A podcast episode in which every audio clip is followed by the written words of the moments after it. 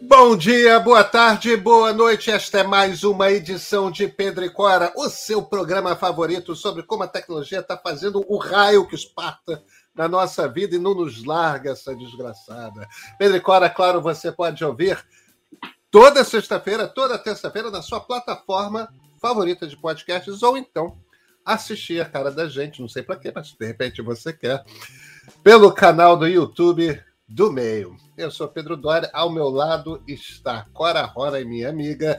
E Cora, qual é o nosso tema nesta terça-feira novembrina? Olha, o nosso tema é o fim daquela cena baixa de parar na porta do aeroporto e começar a procurar desesperadamente o cartão de embarque com a fila que está se formando atrás de você e reclamando. Pela Delta, isso deixa de existir a partir desse mês, para alguns voos. Ou seja, a gente a partir de agora vai entrar direto no avião só com reconhecimento facial. Você está preparado para isso? E, e olha, poucas coisas mudaram tanto nas últimas décadas quanto viajar de avião. Vem no túnel do tempo com a gente.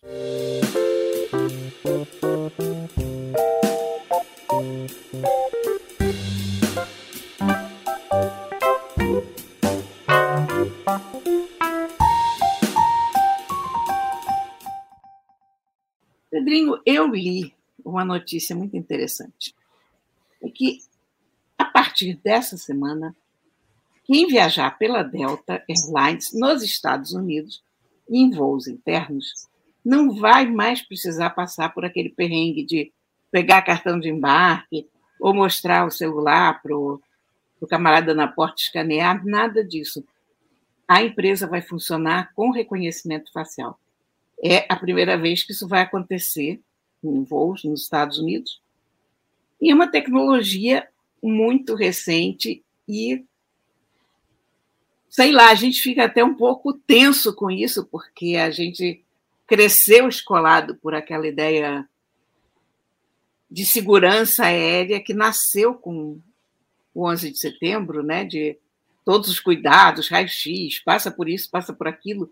De repente, você apenas escanear cada pessoa, quer dizer, você não precisa mais segurar nada, você não precisa trazer ticket na mão, você tem as duas mãos livres para, sei lá, segurar o teu neto com uma mão e trazer, arrastar a tua, tua mala com a outra, não tem aquela cena baixa de, de parar e começar a procurar na bolsa. Todo mundo conhece essa cena, né? O que você achou disso, hein? É, a gente já tem um pouco essa experiência em voo internacional, né? A, entrada no Brasil já é uma entrada por reconhecimento facial. Você não precisa mais. É, é,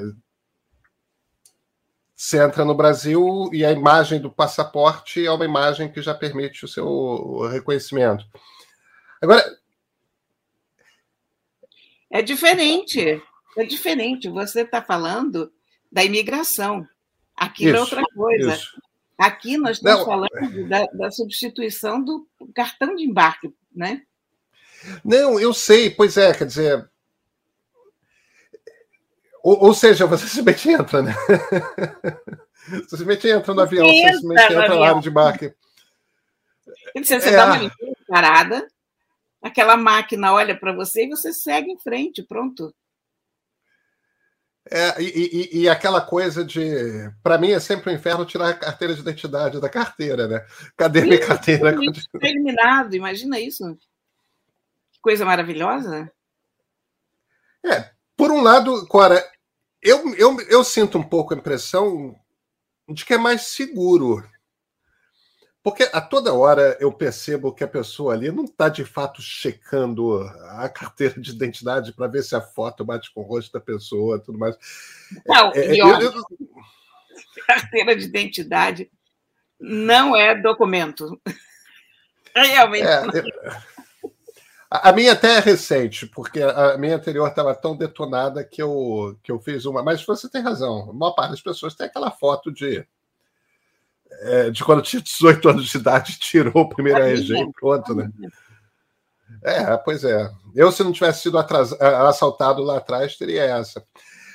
Cara, poucas coisas mudam tanto a, a, e mudaram tanto de experiência, de qualidade de experiência ao longo da minha vida. Imagino que você é um pouco mais velho do que eu. Você tenha visto ainda mais do que viagem aérea, né? É, é. Mudou mudou radicalmente. Se eu, se eu penso em quando eu era criança, anos 70, 80, é, o tipo de. Como a, como a experiência de viagem aérea era, mudou muito. Primeiro, era uma coisa muito mais luxuosa, né, Cora? Talheres pesados, a comida era uma comida interessante, tinha, tinha todas. As pessoas fumavam. Olha, é, eu, é, é. peguei, eu peguei churrasco a bordo da Varig, tá? Vinha. Churrasco. Churrasco da Varig. Primeira classe, ok, que eu tinha, foi um upgrade que eu consegui de repente vem aquela picanha maravilhosa lá de dentro. Cara, com aquele facão. Você imagina aquele facão hoje no voo? Todo mundo sairia ah, é. gritando, pode ver. É. E ele vem fatiando a picanha, que é do bem passado, mal passado. Foi a coisa mais linda que eu vi a bordo de um avião. Foi aquela picanha. Depois tinha umas latinhas com caviar. Uma coisa fina, viu? Mas, pois é. Olha, mas deixa eu te dizer uma coisa. Mesmo o, as, as coisas mudaram muito e eu acho que para pior. A gente tende sempre a achar que, que isso é um saudosismo e tal, mas a questão é que havia muito menos gente no mundo, havia muito menos viagens também. Mas quando você olha para a quantidade de gente que tem hoje, viajando, de alguma maneira você tem que dar vazão a essas pessoas todas. Eu me lembro que quando você chegava na ponte aérea, o cartão de embarque da ponte aérea era uma cartolina toda xixilenta que vinha dentro do envelope plástico. Não tinha teu nome, não tinha nada. Você apresentava a tua passagem, ganhava aquela cartolina.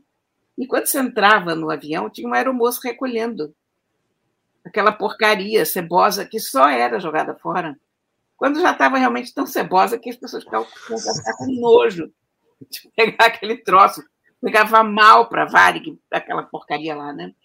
Então, era um tempo que você podia fazer isso. Você chegava, você andando para o avião, você fumava a bordo, os Electros ainda tinham aquela coisinha lá no fundo, que as pessoas ficavam batendo papo, você corria para o avião para pegar aquele lugarzinho do fundo, né? Mas eu acho que o que mudou muito a experiência da viagem foi o 11 de setembro. Um, ali, ali foi uma divisão brutal entre então, o conforto da gente e, sei lá, a, o perrengue horroroso que virou, virou a eu, né?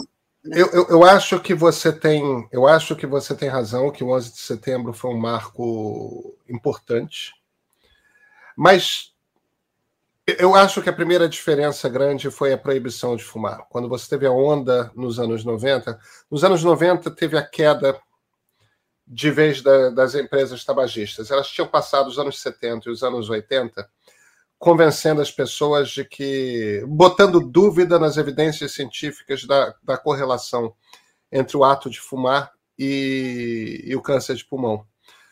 Nos anos 90 houve um momento em que isso caiu. É, não dava mais para fazer esse tipo de convencimento. Então, eu, eu, eu tenho a impressão de que ali teve uma mudança radical, é, grande. O, o, cheiro dos aviões mudou. O, melhorou o, muito. Não, não, sim, melhorou. Hoje a gente olha para trás e pensa: meu Deus do céu, como que deixavam fumar? E eu fumava até agora, é, nessa época. Como que deixavam fumar como é que pode uma coisa bizarra dessas? Uma lata com ar fechado, todo mundo.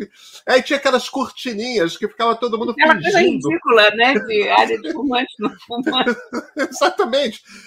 É, então, acho que aquilo foi uma mudança grande. Agora, tem outra mudança que me parece que é uma mudança econômica que também se dá nos anos 90, que é a inflação começa a acabar na maior parte dos países nos anos 90. Você tem uma estabilização das moedas. Em alguns países, como o Brasil, foi uma iniciativa mais bem sucedida, em outros, como a Argentina, foi menos. Mas isso aconteceu de forma meio que generalizada.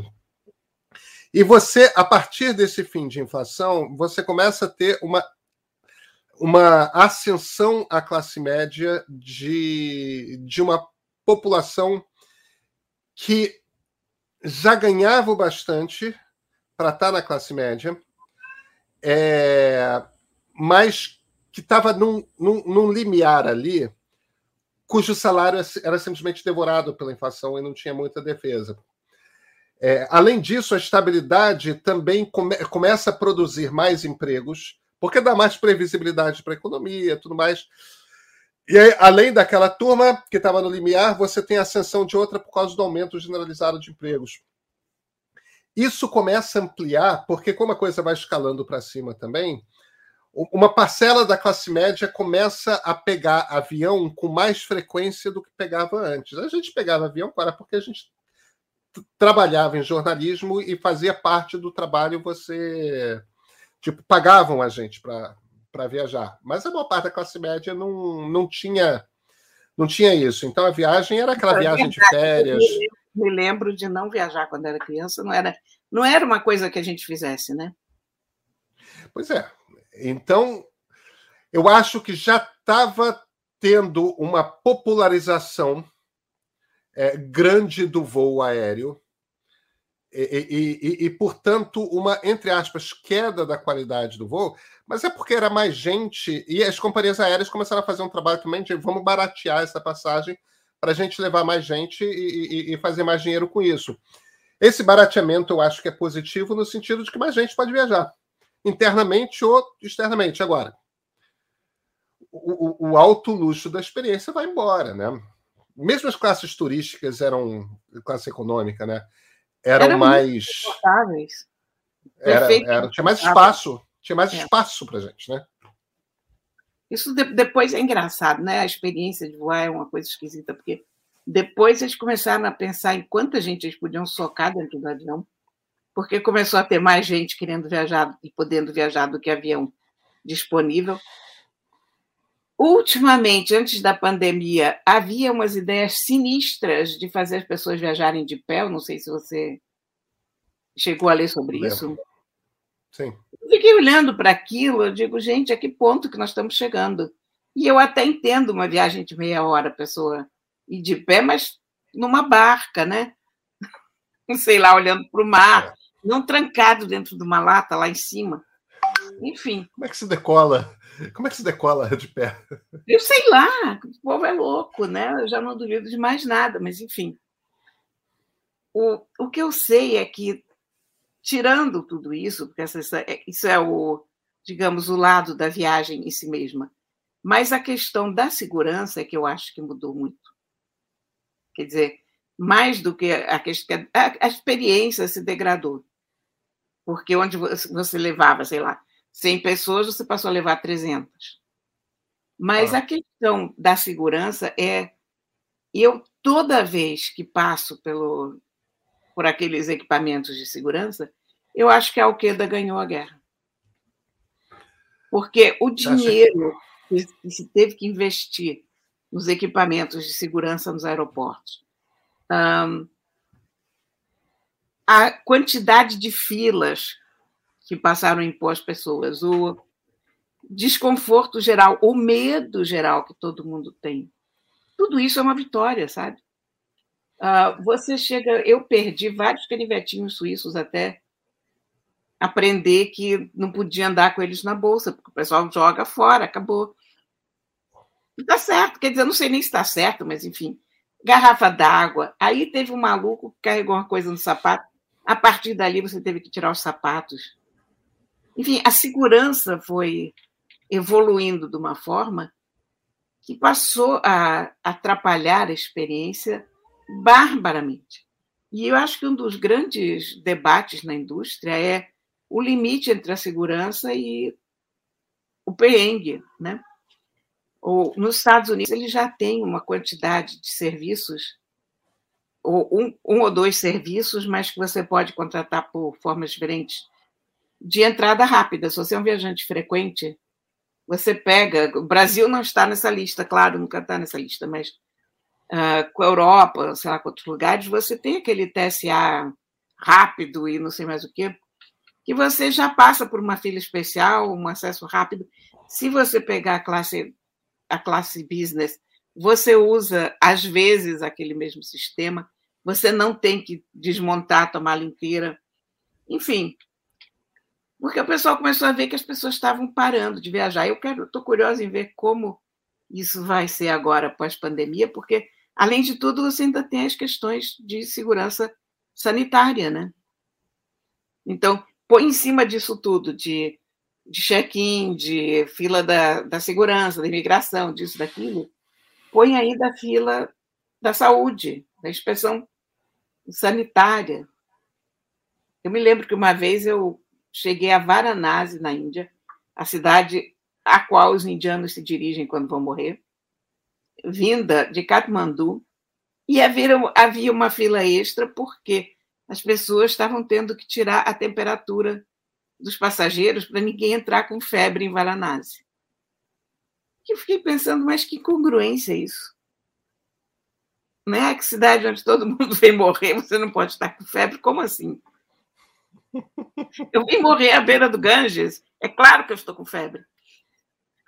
Mas, enfim, o fato é que aquilo era feito de uma forma tão bizarra e tão, tão amadora que eu fiquei lá pensando na minha vida e tal, e, e pensando no destino das pessoas que morriam à beira do Ganges e que agora nem podiam fazer mais isso em paz. Está mudando a aviação, estão mudando as viagens, e eu acho que a tecnologia vai facilitar muito a nossa vida. Eu acho que a, a coisa do reconhecimento racial vai funcionar. Agora, falando sério, sem, sem brincadeira, eu acho que isso vai agilizar pra caramba a nossa vida. E eu acho que é só questão de um primeiro começar e de a coisa se tornar rotineira e as pessoas perceberem agora é assim e de se perceber os eventuais furos no sistema também, porque isso vão aparecer furos aqui e ali, vão ter que ser resolvidos. Mas eu acho que de um, um modo geral a tecnologia é nossa aliada nisso. Acho que nós vamos ganhar em tempo e, e conforto com essa brincadeira. Eu acho que sim, eu acho que vai se tornar mais ágil. Existe, evidentemente, Cora, um, um, debate relevante, que é um debate que não está resolvido, que eu acho um debate super complexo, que é a questão da privacidade. Né? É, é, a partir do momento que, que você pode ter o seu rosto reconhecido em tudo quanto é canto, é, sabe-se onde você está o tempo todo, né? Alguém sabe onde você está e tem como. É, é, isso, isso eu acho que é uma coisa que me gera um, um incômodo. E, no entanto, você anda com o seu telefone celular para todo lado. E, no entanto, a gente anda com o nosso telefone celular o tempo todo, de forma que a Apple, o Google e a, a companhia telefônica é, que usamos. Agora, o telefone celular a gente tem a opção de desligar. Mas ele continua sendo percebido. Desligado? É, a, menos, a menos que você desligue inteiramente. Não, mas não, estou quando... falando de desligar. Desligar, mas desligar. Off. Ah, off. Bom, mas quem é que põe o telefone em off? Quando? Eu nunca faço isso. Nunca. Aliás, nem dentro do avião mais eu faço isso. Eu acho que as pessoas que se preocupam excessivamente com a privacidade não estão atentas para isso. É... O teu telefone conta onde você está o tempo todo, então esquece se estão te fotografando, enfim, você... não existe privacidade, em suma. O que eu digo há muito tempo, eu acho que privacidade não existe. Eu acho que a privacidade existiu por um breve período do século XX e nunca existiu antes e não existe depois. É, tem, tem esse argumento, né, que é, é uma coisa vitoriana, a preocupação com privacidade, que foi inventada no, no, na Londres da segunda metade do século XIX, quando fecharam os banheiros e os quartos mas que nunca tinha existido antes e, e, e, e deixará de existir. Isso é um ponto de vista. Isso é um ponto de vista, mas ainda assim, é, é como talvez seja ainda um homem vitoriano, Cora. Eu, eu não acredito, mas eu, eu, eu, honestamente, na coisa da, da privacidade, eu, eu acho que certas coisas você não consegue controlar, e essa é uma delas. Porque a gente mesmo entra em ciladas de privacidade o tempo todo. A gente preenche é. formulares online, a gente faz joguinho no Facebook, o outro cai no. É. sei lá. Não, não existe. E, e, os estudantes, e os estudantes de Hong Kong descobriram que aquelas máscaras de LED que fazem umas, uns desenhos de LED confundem as câmeras é, de forma que eles não podem ser reconhecidos, né? Ah, Enquanto estavam nos protestos. É, é, são as máscaras baratinhas que tem lá, porque afinal de contas Hong Kong é China, né? Então é. essas traquitanas sempre têm. E, e, e, quando eles botavam essas máscaras, que é uma coisa de uma brincadeira de criança, as câmeras ficavam confusas e não sabiam quem era quem, não, não, não conseguiam fazer o reconhecimento facial. Então talvez a gente tenha possibilidades escapatórias. Mas, de fato. Mas isso, nesse caso, o, eu acho que o reconhecimento facial funciona muito a favor do viajante. Acho mesmo, sabe? Acho, acho, que, acho, que vai, ter, vai ter problemas. A administração disso, evidentemente, vai começar a dar problema quando forem negados embarques de uma pessoa ou de outra por que, que tão, não estão me deixando embarcar? Sabe, esse tipo de coisa vai acontecer, porque você sempre tem esses problemas. Uma vez não me deixaram, uma vez me pegaram numa coisa daquelas da segurança, me jogaram para uma, uma sala daquelas lá nos Estados Unidos e não me deram nenhuma explicação. Eu, eu perdi o, a conexão e não tive nenhuma explicação, mas isso já acontecia antes, isso me aconteceu sei lá, 10 anos ou quê. Eu nunca soube porque que eu passei quatro horas naquela sala e vai continuar acontecendo, porque eles escolhem, né? Eu acho que às vezes tem até uma coisa aleatória, sabe? Uma vez, um, um, numa outra viagem, o cara me confessou isso. Eles me pararam e mandaram abrir a mala toda assim que eu cheguei nos Estados Unidos, que é uma coisa que você não precisa fazer. Aí eu disse, cara, mas realmente você acha que eu sou um, uma ameaça aos Estados Unidos? Aí ele disse assim: não, você é muito o contrário do que. Porque é uma mulher baixinha, velhinha, ele não queria dizer, mas evidentemente que pensou, uma avó, né? Que pode ser mais inofensivo do que uma avó. Então pega a avó e manda abrir a, a mala dela que está cheia de cocaína.